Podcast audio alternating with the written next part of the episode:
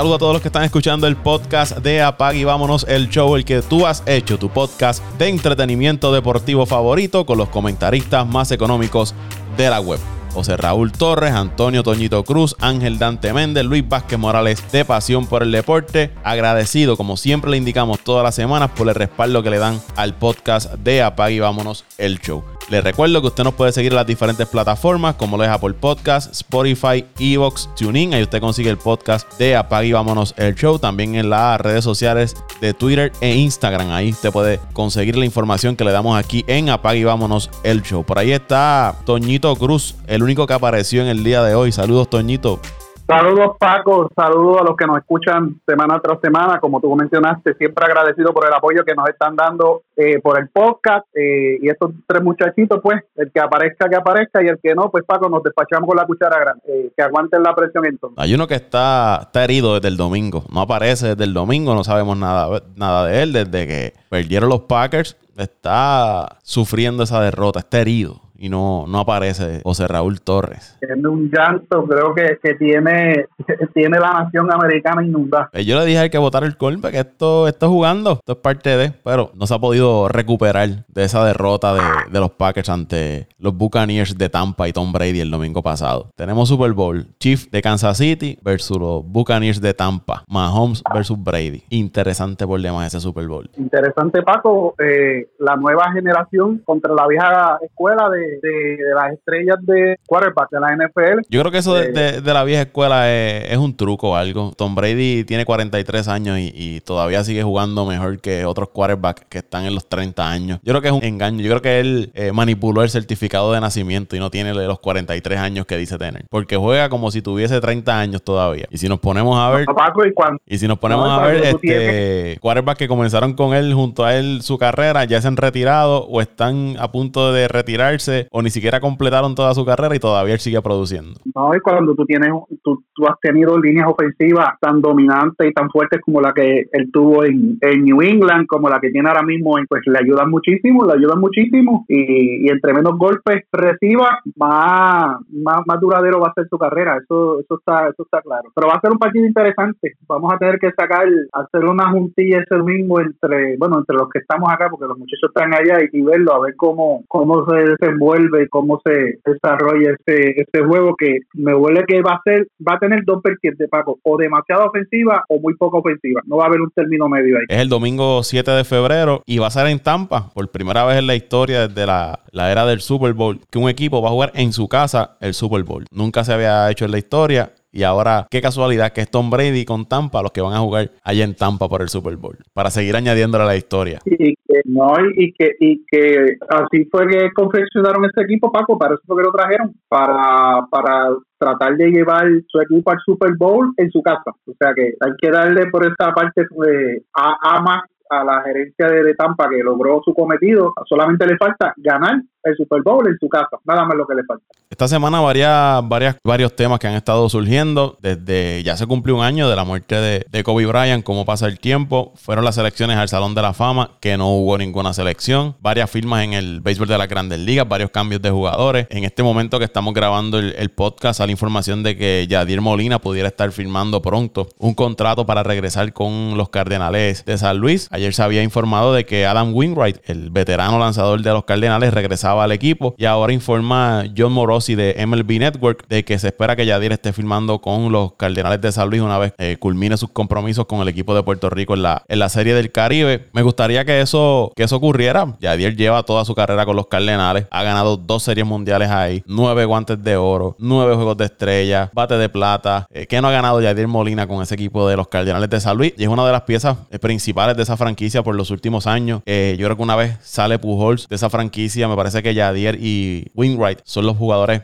de más experiencia y más queridos por la fanaticada. Solo que me gustaría a mí ver a Yadier que, que culmine su carrera con el equipo de, de, San Luis. Y quién sabe, una vez termine su carrera en San Luis, posiblemente lo veamos nosotros acá especulando, ¿verdad? Pero quizás en alguna posición eh, como dirigente o adiestrador en esa misma organización de, de los Cardenales de San Luis. No, Paco, y, y no solamente ellos dos, este Carpenter los, creo que los únicos tres jugadores que quedan de, esos campeonatos de San Luis. Y, y, ella, ha sido un ícono, un ícono de esa franquicia. Y, y qué bueno porque ya eso no se ve, de que jugadores comiencen con un equipo y estén toda su carrera jugando con ese equipo y se retiren con ese mismo equipo, eso ya no se ve en esta en esta era de los billetes así que qué bueno por Yadier una persona muy un jugador que, es muy muy muy carismático muy muy carismático. Así que nos alegramos. Oye mira quién llegó por ahí. Sí por ahí está Ángel Dante Méndez. Para antes de, pasarlo para que, que salude iba a comentarles eso que tú mencionas del carisma de Yadier lo vi tuve la, la oportunidad de verlo jugar acá en Puerto Rico la liga de béisbol profesional. Y cada turno eh, cada partido se gozaba él se disfrutaba estar jugando aquí en Puerto Rico y ahora va a estar representando a Puerto Rico con, la selección que va allá a la República Dominicana. A la República Dominicana, no, a México. A enfrentarse el primer juego a la República Dominicana con la selección de Puerto Rico, que fueron los criollos de Caguas quienes se llevaron el campeonato, pero él comenzó jugando con el equipo de Manatí y fue como refuerzo con los criollos y ahora va con el equipo de, de Puerto Rico allá a la Serie del Caribe. Ángel Dante Méndez, saludos. Bueno, saludos Paco, saludos al gran Toñito que está por ahí también eh, y saludos a toda la gente que, nos están escuchando, que nos escuchan hoy en este en este podcast. Este, creo que el distinguido José Torres y eh, bueno, el cuameño ausente como siempre, pues eh, no se reportaron hoy, pero aquí estamos dándonos la vueltita, así que vamos por encima. ¿Qué te parece, Dante, que los rumores indican de que Yadier regresa a los Cardenales, rivales de división de tus cachorros? Pues fíjate, ahora cuando entré que estaba escuchando a Doña hablando, creo que creo que Yadier merece eh, retirarse en, ese equipo de San Luis. Eh, ya pues todos sabemos la historia de Yadier con, con esa gran franquicia una franquicia que, que bajo su liderazgo eh, en los tiempos que, que estuvo en la cima como, como si no era el mejor catcher defensivo de la Liga Nacional, estuvo en esos primeros tres posiciones como mejor receptor en todas las grandes ligas eh, por bastantes temporadas.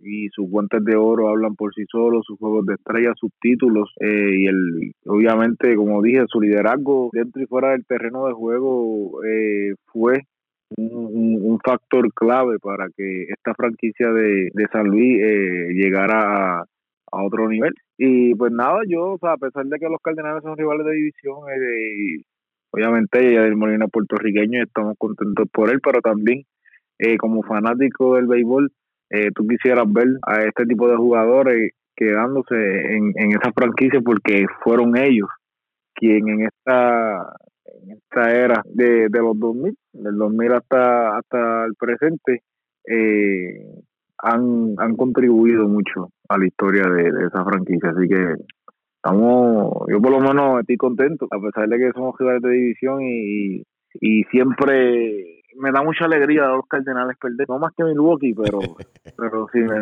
me, alegra. Pero sí, creo que creo que es lo correcto, eh, tanto para él como para los, los fanáticos de, de, San Luis, que de seguro todavía el escuchar a Yadir Molina en ese, en ese line-up eh, les llena, les llena de orgullo se, se, se, le aprecia muchísimo y se le agradece muchísimo lo que, lo que ha dado por esta De hecho, los fanáticos de las redes sociales, cada vez que hay alguna firma de jugador, los, ves escribiendo, como pidiéndole a los Cardenales cuando anuncian el regreso de Yadier, queremos a Yadier. Y cuando ayer se anunció que habían eh, llegado a un acuerdo con Winwright, ellos escribían, ¿y Yadier cuándo? ¿Cuándo viene Yadier? De hecho, eh, Won, que jugaba con los Cardenales, también en un Twitter puso de que no se olvidaran de Yadier, haciendo referencia de, que los Cardenales trajeran de vuelta a Yadier. Y los rumores apuntan a que en estos días o una vez concluya la serie del Caribe, pues entonces estaría anunciando el regreso de Yadier a los Cardenales de San Luis. Los tengo ustedes dos aquí y hay noticias de ustedes durante esta semana de sus equipos, tanto de los Mets como de los Cops de Dante. Eh, vamos a comenzar con Toñito porque lleva varios días que se ha estado quejando de que aquí en el podcast no hablamos de los Mets, de su equipo, no le damos tiempo igual. Toñito, los Mets cambiaron a Steven Matz al equipo de, Toronto. ¿Qué te parece ese cambio? ¿Por qué entiendes tú que lo hacen los Mets y qué obtiene de Toronto en, Steven Matz y qué obtienen los Mets eh, en estos jugadores lanzadores prospectos que reciben de parte de, de Toronto? Después vamos con Dante y con la firma de Jock Peterson a, los cachorros? Eh, yo entiendo que además de tratar de fortalecer y, su, su, cuerpo monticular, su bullpen y, y, y, seguir sumando prospectos a su finca, porque pues de, los de, los, estos jugadores, cuatro jugadores creo que fueron uno solamente es activo en grandes ligas, los demás son, son novatos que están en ligas menores. Yo entiendo que lo hicieron más por liberar, liberar este esos 5.2 millones del contrato de, de para, para ver si entonces pueden ir por, por Bauer o por otro lanzador eh, de impacto.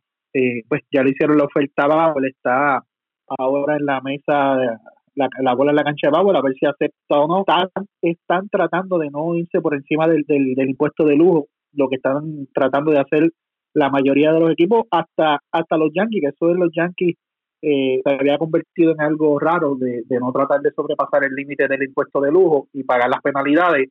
Con esto de la pandemia y las pérdidas que tuvieron, pues todos los equipos están tratando de, quedarse dentro de los, de los presupuestos establecidos y no excederse los gastos y, nada de eso. En un principio a mí no me gustó porque, pues, a pesar de que no las ha tenido todas con él, eh, era un lanzador zurdo, de los que carecen los Mets eh, en su bullpen, exclusivamente eh, tanto pues, en el, en el en el bullpen como como como en la rotación. Eh, es un querendón de Nueva York. Comenzó su carrera ahí desde ligas menores desde que fue drafteado. Pero pues las cosas vienen por, por alguna razón y, para mí va a ser un cambio importante para él que obtiene Toronto. Pues Toronto tiene un lanzador zurdo versátil que lo mismo te puede salir de, del bullpen, que lo mismo te puede ser un cuarto, un quinto abridor, que también ellos lo necesitan, aunque han fortalecido mucho su, su cuerpo monticular. Lo mejor tienen unos buenos eh, prospectos, están entre los primeros 30 prospectos y un jugador, un lanzador establecido en grandes ligas, que aunque no es un fenómeno, pero pues vendrá con, con, con, pues, con un trabajo ya establecido, con, con, con un rol establecido y más, más que, que traer, como te dije, y seguir fortaleciendo el bullpen, yo, yo lo vi como una movida para liberar esos 5.2 millones para entonces estar por debajo del impuesto de lujo y, no tener que pagar penalidades para entonces poder hacer una buena oferta a Bauer o a cualquier otro lanzador de los que quedan en el mercado libre. O quién sabe si en un futuro, por esos mismos, futuro cercano o lejano, por esos mismos prospectos, conseguir un buen cambio por un jugador establecido. Eso es lo que yo entiendo del cambio. En cuanto al, lanzador zurdo, yo creo que ellos salen de Mats, pero entonces firmaron a, a Loop, que era del equipo de, Tampa, que es un lanzador relevista zurdo, que me parece que entonces en el caso del bullpen, pues, sustituyen a Mats por Loop y no es tan caro como el contrato de, de Mats, un contrato un poco más bajo que el que tenía Mats. So que obtienes prospectos por Mats, bajas el presupuesto y entonces consigues un lanzador eh, zurdo, Aaron Loop, eh, por menos cantidad de dinero que te puede hacer el trabajo frente a los bateadores zurdos. Sí, Paco, y, recuerda que el año pasado el lanzador zurdo lo era Wilson y ellos salieron de Wilson, lo dejaron libre, eh, así que necesitaban traer ese lanzador zurdo y si no me equivoco firmaron el lanzador zurdo este de, de los padres, se me olvidó el nombre, que fue de los, no, mentira, no lo firmaron, eh, si no me lo trajeron en cambio o algo así, eh, pero pues ya tienen dos lanzadores zurdos, que era lo que carecían el año pasado, pero más que la movida fue para mí liberar, liberar esa parte, como tú dices, salir de ese contrato caro y experimentar y probar suerte con otro lanzador que pues que ya yo, aunque es un, aunque Steven más como dije, un querendón en Nueva York, eh, ha tenido, pues, no las ha tenido todas consigo en sus últimas dos temporadas, aunque ha tenido temporadas bastante buenas, y, liberal, liberal para entonces tener opciones a un buen contrato con, otro lanzador. Dante, vamos entonces con tus cachorros, que hoy se anunció de que llegaron a un acuerdo con Jock Peterson, el bateador zurdo de los Dodgers, le batea bien a los, a los lanzadores derechos, a los zurdos no ha tenido tanto éxito. Esta movida parece que es para sustituir el espacio que deja Schwarber en el jardín de, la izquierda y quizás un poco más, más económica esa movida, quizás que el dinero que se iba a ganar eh, Schwarber con, con los Cubs de Chicago. Eh, él tuvo un buen año en el 2019, conectó 36 cuadrangulares, bateando cerca de 250. Pero yo no lo veo como un jugador para estar todos los días en, el terreno, sí un jugador para estar alternando con quizás otro guardabosque del lado derecho. No sé cómo lo van a utilizar los Cops. Y hoy eh, salen información de que el dueño de los Cops va a aumentarle un poquito más de presupuesto para mantener un equipo competidor en esa división central. Pues mira, Paco, eh, con respecto a este cambio, entiendo el punto que dices de que sobre Peterson, pero creo que Peterson tomó este contrato con el equipo de Chicago porque sí veía la posibilidad de poder jugar todos los días. Antes de que se hiciera este esta firma, los Cubs solamente contaban con dos outfielders, que era Jason Hayward y Ian Happ. Eh, si tratas de poner, por ejemplo, Chris Bryan, pero Chris Bryan básicamente es tercera base, no se sabe si antes del opening day Chris Bryan va a estar en el equipo, esa es la realidad del caso.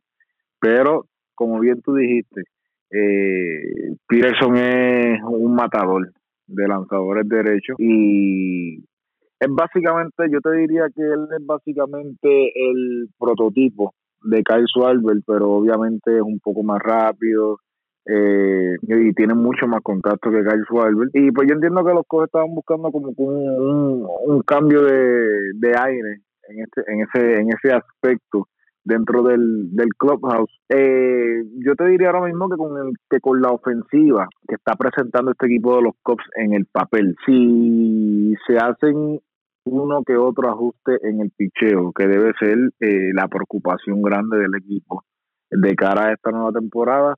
Eh, si podemos hablar de términos ofensivos, para mí sí, son un equipo que debe estar eh, peleando la división con, con esta firma, con estas últimas firmas que se han hecho. Eh, si se mantiene el núcleo de Chris Bryan, Anthony, Anthony Rizzo, Contreras y Baez, entiendo que me gustaría ver una segunda base me gustaría ver otra segunda base, como por ejemplo Wong, que hablaste, que hablaste de él no hace mucho, eh, o algún o, alguna otra segunda base. Eh, no creo que no creo que Werner eh, sea un jugador para todos los días como segunda base, así que creo que los Cops deben buscarse otra segunda base para para tu, para turnearse con Herner y me gustaría ver qué tipo de firmas van a hacerle en cuanto al picheo. Creo que Chris Archer está por ahí en el mercado, que no es que sea una, una superestrella de lanzador, pero sí tuvo sus buenos años en, en, Tampa.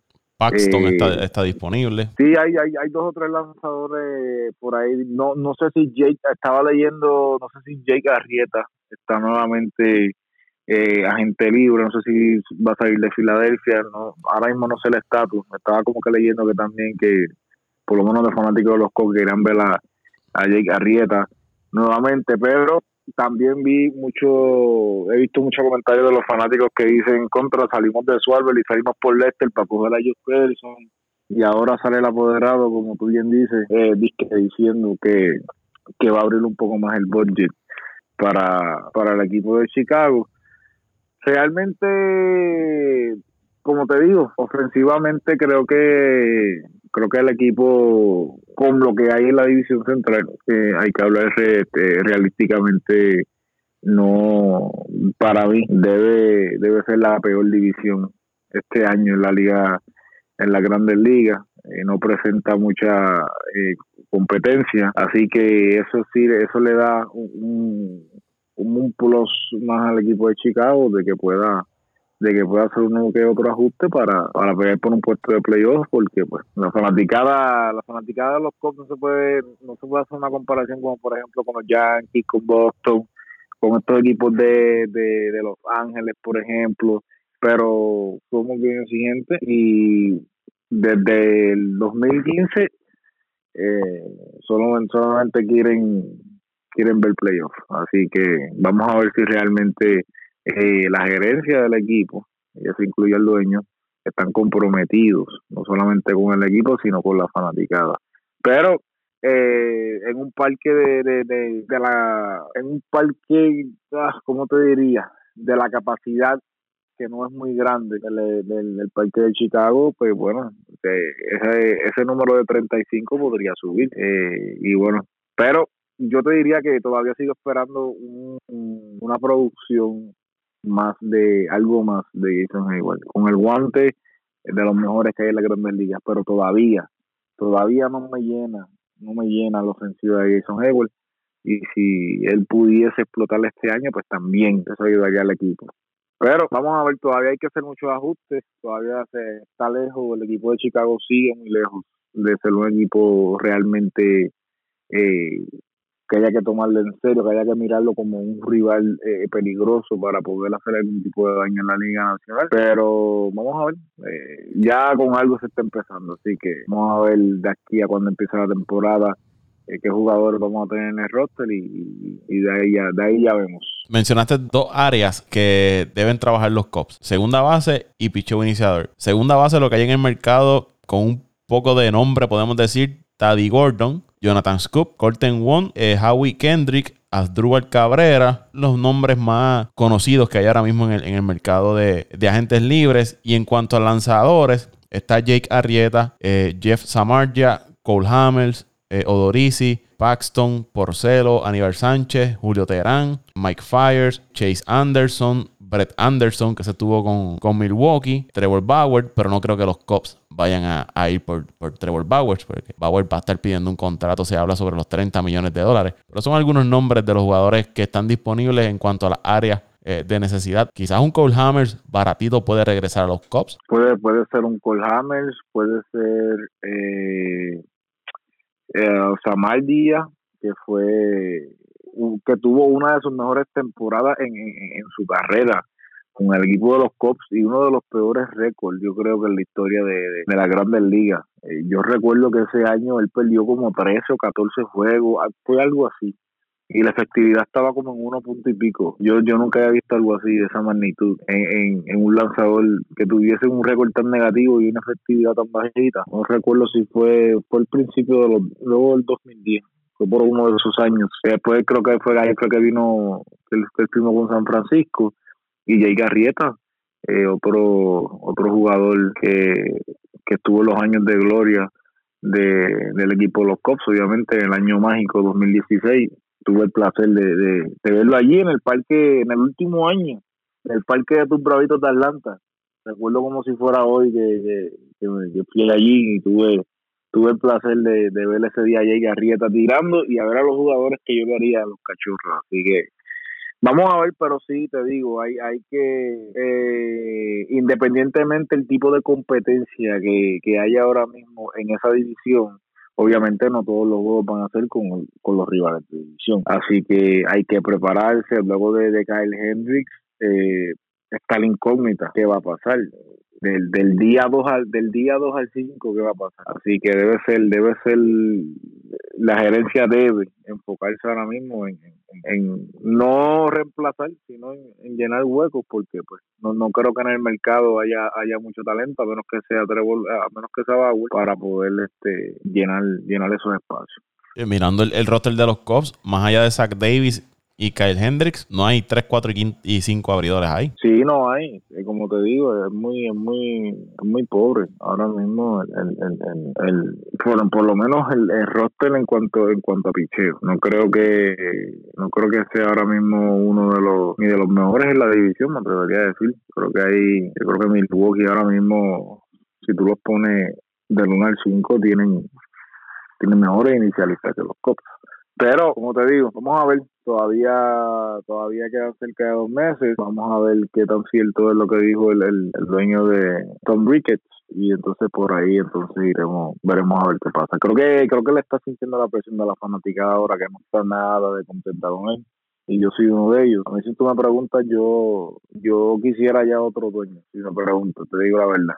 Pero la realidad, la realidad, la realidad es que en esa división no hay ningún equipo que usted vea superior a los demás.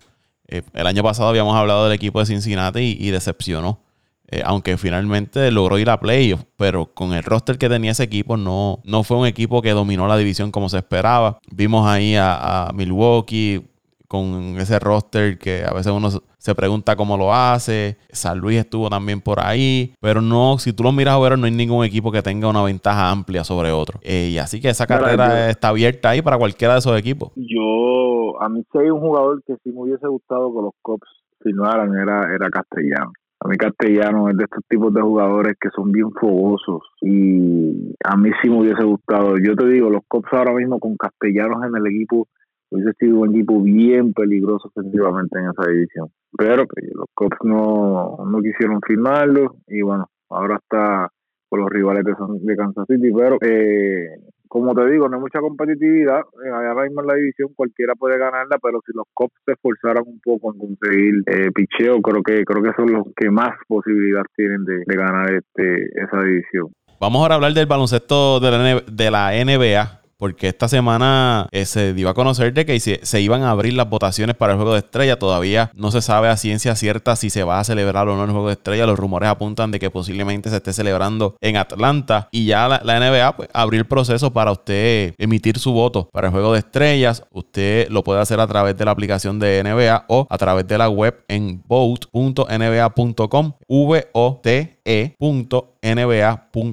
Ahí usted puede acceder y entonces emitir su voto. Yo me estuve entreteniendo un rato y escogí mis 10 jugadores 5 y 5. 5 del oeste, 5 del este para el cuadro inicial del juego. En el este, escogí a Jalen Brown del equipo de Boston, que está teniendo una excelente, fenomenal, espectacular temporada. Bradley Bill con el equipo de Washington, que está un poco molesto con, con Washington, porque él está luciendo muy bien, pero el equipo sigue perdiendo. Kevin Durant, Joel Embiid y Giannis Antetokounmpo. Esos son mis cinco en el este. En el oeste tengo a Stephen Curry, Luca Doncic, eh, Nicolas Jokic, eh, Leonard y LeBron James. Esos son mis cinco en el oeste. Eh, ahí están mis 10 jugadores para el cuadro inicial del juego de estrellas. Entiendo que Toño también hizo su, su cuadro.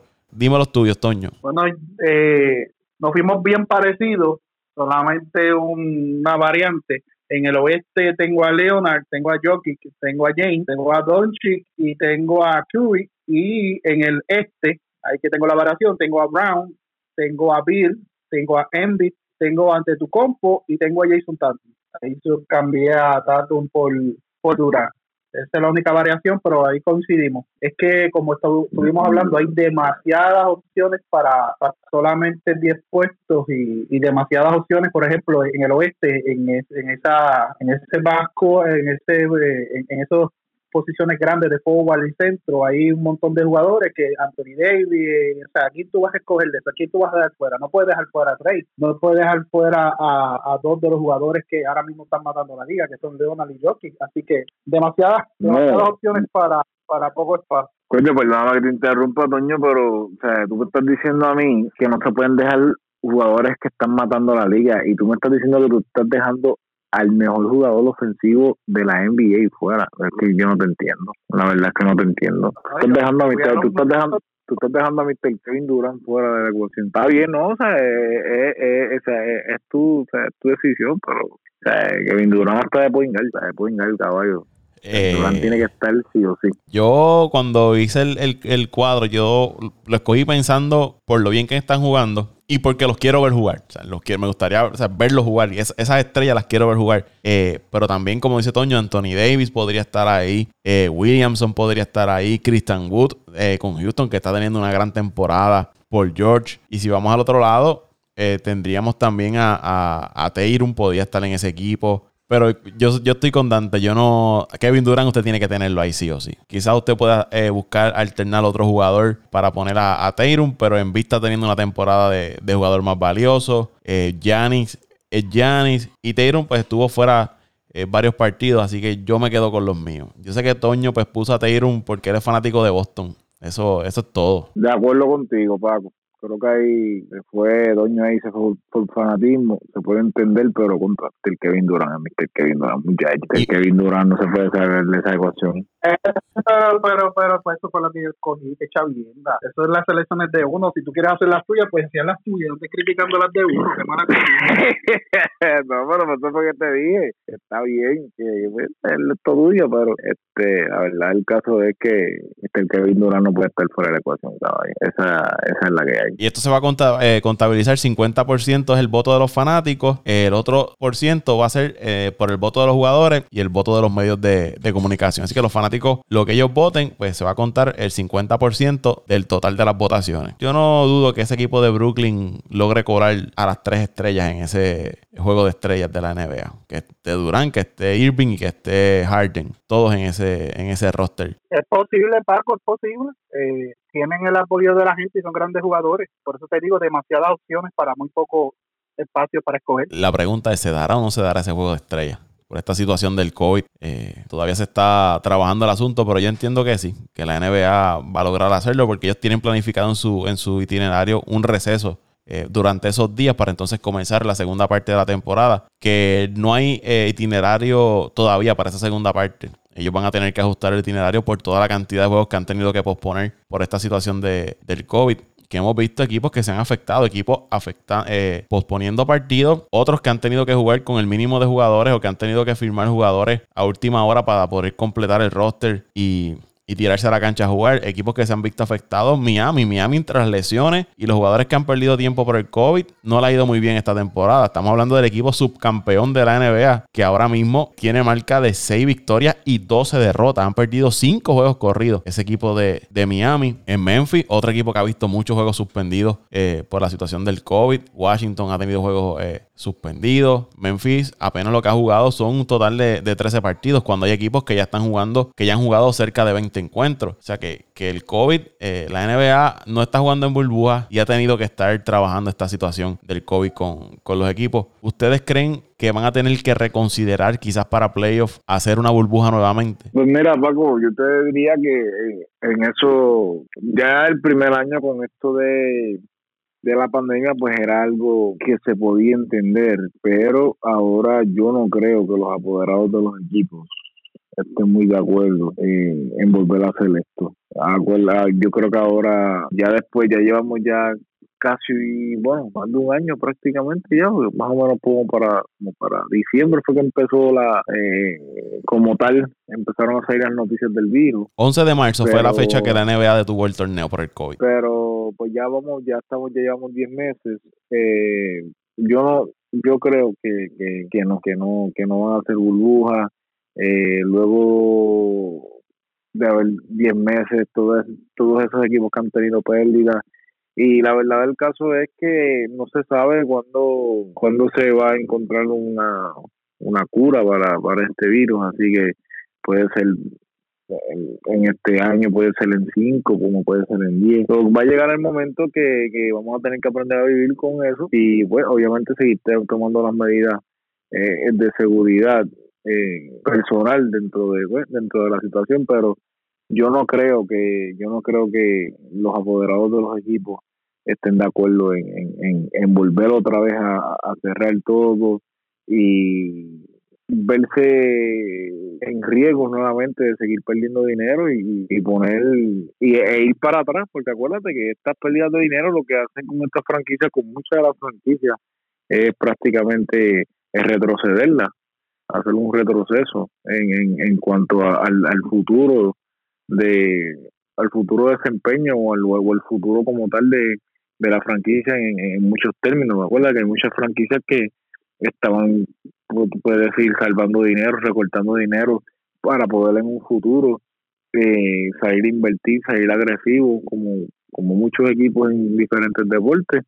Y pues el COVID, pues básicamente eh, eh, estos equipos han tenido que usar su todo, es, todo ese dinero que salvaron para un futuro para poder costear todos los gastos eh, ahora mismo. O sea que la situación es, bien, obviamente, preocupante, pero si se desde el, si lo vemos desde el ámbito, obviamente, eh, humanitario para, para protegernos, pero desde el ámbito de mercadeo, desde el ámbito monetario, no no es muy no va a ser muy bueno para los dueños tomar una decisión de volver a, hacer burbuja y seguir teniendo pérdidas. De hecho, el equipo de Miami ya en su último partido permitió que entraran cerca de 1.500 fanáticos a, la cancha. Así que poco a poco entiendo que los equipos van a ir permitiendo que fanáticos vayan entrando a, a las canchas. Y la NFL hemos visto que han estado dejando entrar fanáticos para el Super Bowl. Van a permitir 22 mil personas entrar al Super Bowl que poco a poco pues los equipos van a ir eh, abriendo, que vayan llegando fanáticos a las canchas, los estadios, siempre y cuando que estén cumpliendo con las medidas de, seguridad. Y me parece que si NFL y grandes ligas pudo llevar un torneo, eh, terminar el torneo, yo creo que la NBA lo, puede hacer, eh, Siempre y cuando los jugadores pues logren seguir los protocolos, porque muchos juegos que se suspenden no es porque tenga jugadores contagiados con COVID, es porque lo que le llaman el contact tracing, posiblemente una persona del equipo tuvo contacto con alguien que tuvo el COVID, entonces comienzan los protocolos de aislamiento, el hacerse las pruebas y todo eso, entonces por eso es que los jugadores y el personal no está con los equipos, que no es que los equipos, no es que los jugadores están y, el personal se esté contagiando con COVID. Eh, Toñito, ¿qué, ¿qué, te parece? ¿Crees que la NBA debe ir a una burbuja quizás en playoff o seguir este formato que ha tenido todos los equipos jugando en, su, en sus canchas? Yo entiendo, Paco, que aunque no lo hagan, deben tenerlo como un plan alterno porque eh, muchos de ellos estaban apostando a la vacuna, la vacuna se ha tardado mucho más de lo que se esperaba, se va a tardar todavía mucho más, aún con las proyecciones y las inversiones que está haciendo el gobierno.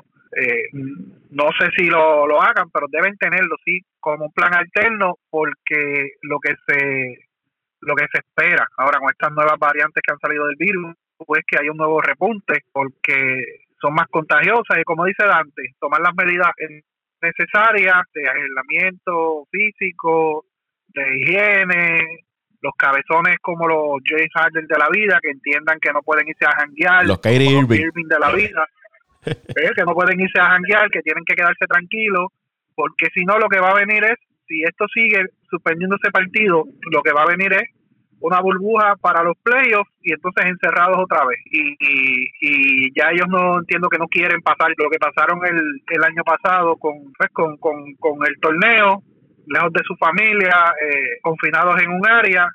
Pero si no ponen de su parte, pues no, no, no, no habrá otra opción que hacerla. Entiendo que no la deben hacer, pero sí que la tienen que tener como un plan alterno y no solamente como un plan alterno, sino que deben tenerlo estructurado ya para no esperar a la última hora para implementarlo. Vamos a dejar hasta ahí este podcast por el día de hoy. Antes de irnos, quiero recordarle a los que nos están escuchando que comenzamos esta semana con algo nuevo aquí en Apague Vámonos el Show y es que todas las mañanas le estamos dando a ustedes un resumen breve de algunas noticias relacionadas a los deportes. Usted lo puede conseguir en las diferentes plataformas, Apple Podcast, Spotify, Evox, TuneIn. Ahí usted puede suscribirse y todas las mañanas le va a llegar este resumen breve de las notas de lo que ha estado ocurriendo en los deportes. Eh, ¿Dónde lo siguen en las redes sociales? Bueno, a mí me siguen como siempre en Twitter en arroba Antonio Cruz 528 arroba Antonio Cruz 528 en Twitter. A mí me pueden seguir, Paco, como siempre, en Twitter en arroba mendiciano underscore 89.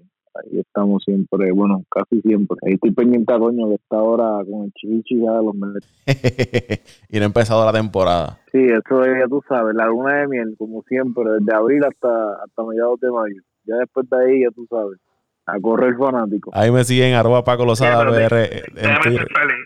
¿Qué pasó, Doña? Déjenme ser feliz, muchachos. que me dejen ser feliz, disfrutar mi equipo. Olvídese de eso. Si perdemos, seguimos positivo. Como dice la canción, positivo. Ahí me siguen, arroba Paco Lozada PR en Twitter. Les recuerdo que Apague Vámonos el Show. Usted lo puede seguir en Instagram y también en Twitter como Apague Vámonos el Show. Apague Vámonos el Show.